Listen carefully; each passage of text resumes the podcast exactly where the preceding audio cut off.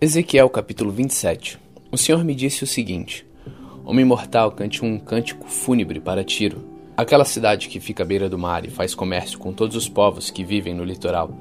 Diga que o Senhor Deus está dizendo isto. Tiro, você se orgulhava da sua beleza perfeita. O mar é o seu lar. Os seus construtores a fizeram parecida com um belo navio. Na construção usaram o pinho do monte de Hermon, e para o mastro usaram cedro do Líbano. Pegaram carvalho de Bazã para fazer os remos, fizeram seu convés de pinho de Chipre e o enfeitaram com marfim.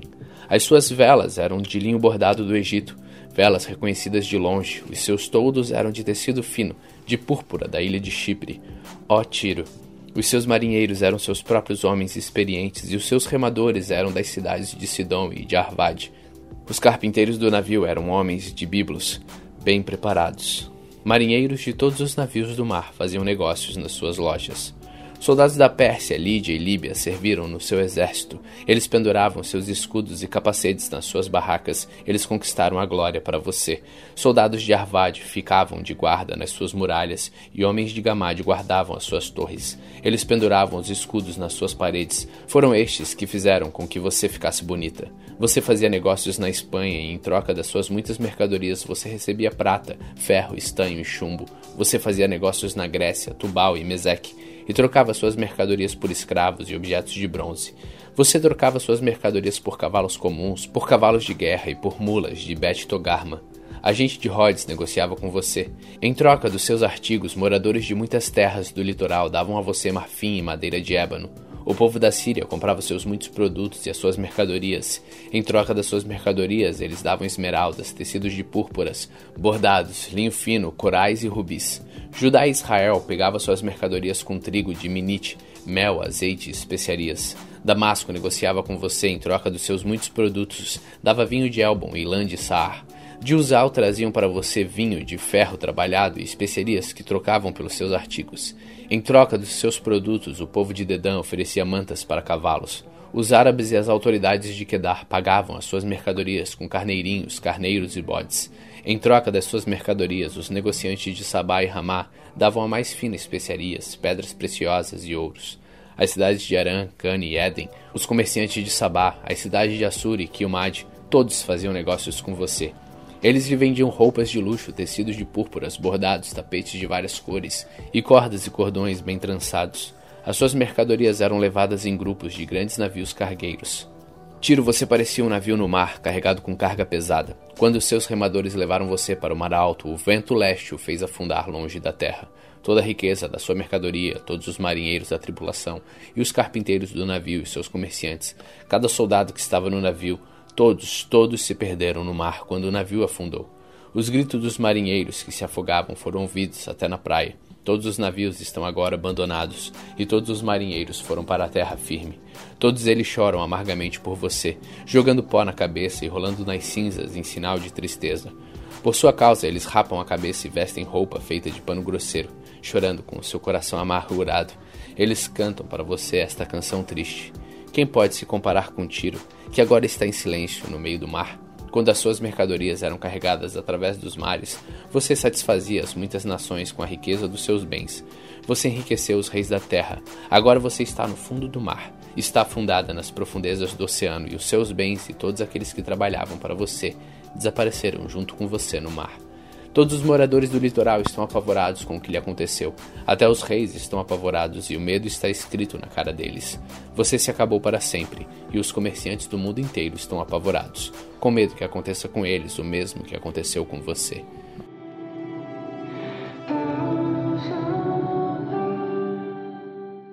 Ezequiel capítulo 28 O Senhor me disse o seguinte: Homem mortal, diga ao rei da cidade de Tiro que eu, Senhor Deus, digo isto a ele. Cheio de orgulho, você diz que é um Deus, e diz que, como Deus, você está sentado num trono cercado pelos mares. Você quer ser um Deus, porém é mortal e não divino. Você pensa que é mais sábio do que Daniel, pensa que ninguém pode esconder de você nenhum segredo. A sua sabedoria, a sua inteligência o enriqueceram com tesouros de ouro e prata. Você fez bons negócios e continuou aumentando os lucros. E como você tem orgulho da sua riqueza? Pois agora eu, Senhor Deus, digo isto. Você pensa que é sábio como um Deus, e por isso eu farei com que os estrangeiros muito cruéis o ataquem. Eles destruirão todas as riquezas que você conseguiu com a sua inteligência e sabedoria. Eles o matarão e mandarão para um túmulo de água. Quando eles chegarem para matá-lo, será que você ainda vai dizer que é um deus? Quando enfrentar os seus assassinos, você será mortal e não divino.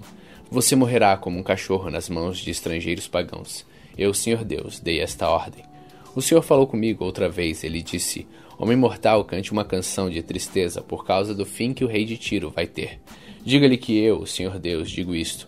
Você era um exemplo de perfeição, como era sábio e simpático. Você vivia no Éden, o jardim de Deus, e usava pedras preciosas de todo tipo: rubis e diamantes, topázio, berilo, ônix e jaspe, safiras, esmeraldas e granadas. Você tinha joias de ouro que foram feitas para você no dia em que você foi criado. Eu fiz de você um anjo protetor com as asas abertas. Você vivia no meu monte santo e andava pelo meio das pedras brilhantes. Sua conduta foi perfeita desde o dia em que você foi criado até que você começou a fazer o mal.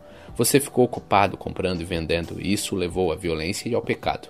Por isso, anjo protetor, eu o humilhei e expulsei do monte de Deus, no meio das pedras brilhantes. Você ficou orgulhoso por causa da sua beleza e da sua fama, e fez perder o juízo. Então eu o joguei no chão, a fim de servir de aviso para outros reis. Você foi tão desonesto nas compras e vendas que os seus lugares de culto foram profanados. Por isso eu pus fogo na cidade e a queimei completamente.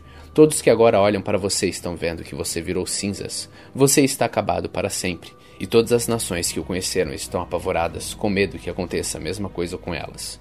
O Senhor me disse: Homem mortal, fale contra a cidade de Sidom. Diga ao povo dali que eu, Senhor Deus, digo o seguinte: Sidom, eu estou contra você, por causa daquilo que vou fazer com você. Todos me louvarão. Quando eu castigar os seus moradores, todos ficarão sabendo que eu sou o Senhor e que eu sou santo. Eu lhe mandarei doenças e farei com que corra sangue nas suas ruas. Você será atacado de todos os lados, e todos seus moradores serão mortos. Assim você ficará sabendo que eu sou o Senhor. O Senhor disse: Os povos vizinhos que trataram Israel com desprezo nunca mais o ferirão, como se eles fossem espinhos e roseiras bravas, e eles ficarão sabendo que eu sou o Senhor Deus.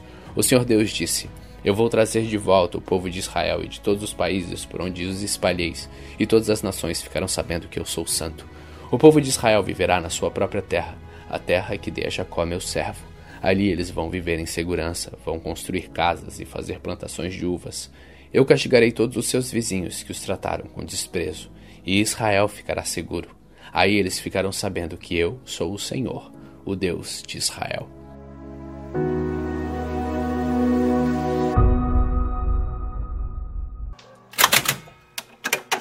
Salmos capítulo 144 Louve o Senhor, Deus, a minha rocha. Ele me prepara para a batalha e me ensina a combater. Ele é a minha rocha e a minha fortaleza, o meu abrigo e o meu libertador. Ele me defende como um escudo e eu confio na sua proteção. Ele põe as nações debaixo do meu poder. Ó Senhor, que é o ser humano para que penses nele? Que é um simples mortal para que se preocupes com ele? O ser humano é como um sopro e a sua vida é como a sombra que passa. Ó Senhor, abre o céu e desce, toca nas montanhas e elas soltarão fumaça. Mande os relâmpagos e espalhe os inimigos. Atire as tuas flechas para fazê-los fugir. Lá do alto, estende a mão. Tira-me do mar profundo e salva-me. Livra-me do poder dos pagãos, pois eles nunca dizem a verdade e mentem fazendo juramentos falsos. A ti, ó Deus, eu cantarei uma nova canção. Tocarei harpa de dez cordas e te cantarei louvores. Tu dás a vitória aos reis e livras da morte o teu servo Davi. Salve-me dos meus inimigos cruéis, livra-me do poder dos pagãos, pois eles nunca dizem a verdade e mentem fazendo juramentos falsos. Que na sua mocidade os nossos filhos sejam como as plantas viçosas, que as nossas filhas sejam como as colunas que enfeitam a frente de um palácio e que os nossos depósitos fiquem cheios de todo tipo de mantimentos, que nos nossos campos os rebanhos deem dezenas de milhares de crias, que o gado se reproduza bem e as vacas não percam as suas crias, e que não haja gritos de aflição nas nossas ruas. Feliz a nação que tem tudo isso, feliz o povo cujo Deus é o Senhor.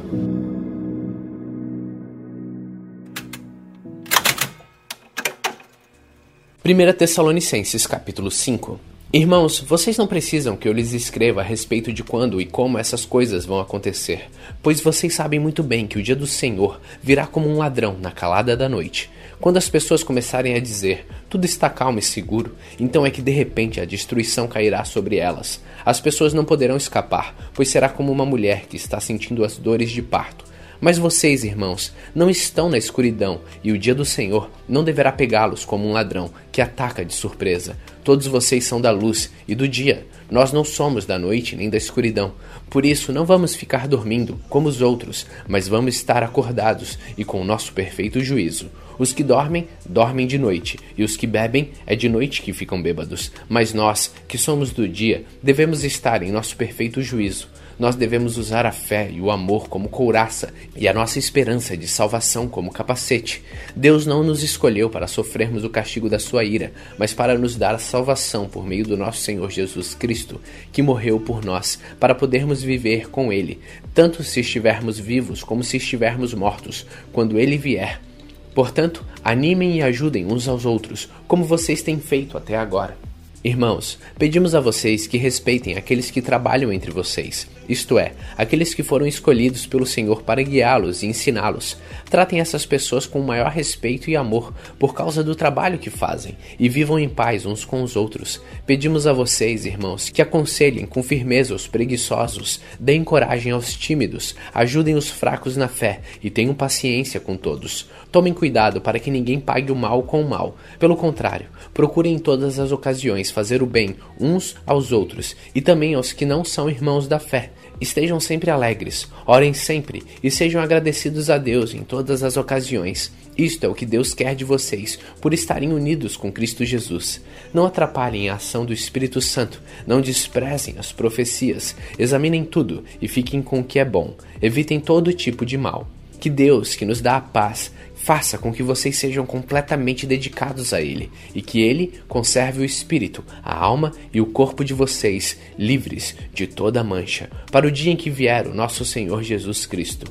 Aquele que o chama é fiel e fará isso. Irmãos, lembrem de nós nas suas orações, cumprimentem todos os cristãos com um beijo de irmão. Peço com insistência, pela autoridade do Senhor, que esta carta seja lida para todos os irmãos. Que a graça do nosso Senhor Jesus Cristo esteja com vocês. Hoje, no dia 328 de nossa leitura, terminamos pela segunda vez a carta de 1 Tessalonicenses. Continue faminto, continue humilde.